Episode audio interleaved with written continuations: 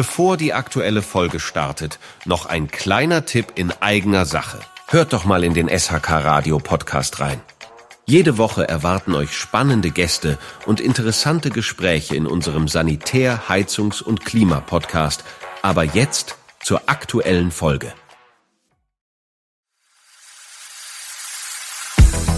Ihr hört die SHK News.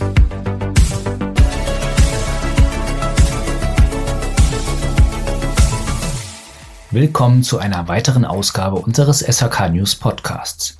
In einer gemeinsamen Initiative haben der Bundesverband der deutschen Heizungsindustrie BDH und der Bundesverband Wärmepumpe BWP ein Positionspapier vorgelegt.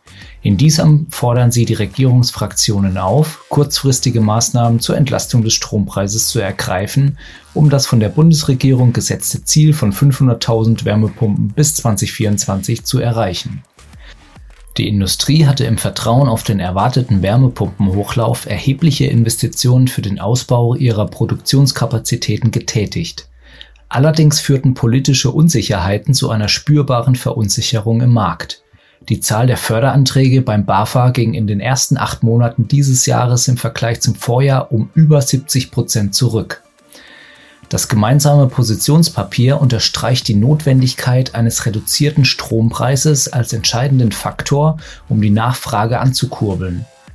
BDH und BWP fordern die Politik auf, die Stromsteuer auf das europarechtlich zulässige Minimum zu senken und den Mehrwertsteuersatz für Wärmepumpenstrom auf 7% zu reduzieren.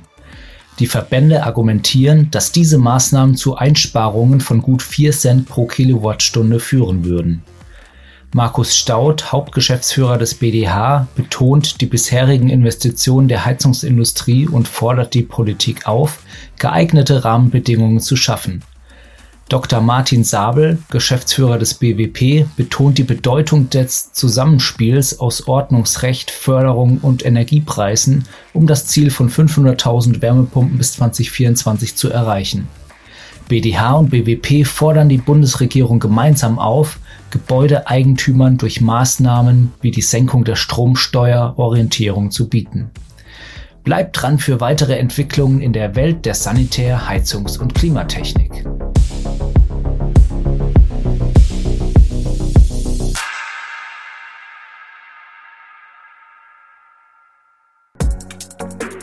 Diese Folge entsteht durch die Kooperation von SHK Radio und der SBZ. Die Produktion übernimmt HSN Podwave.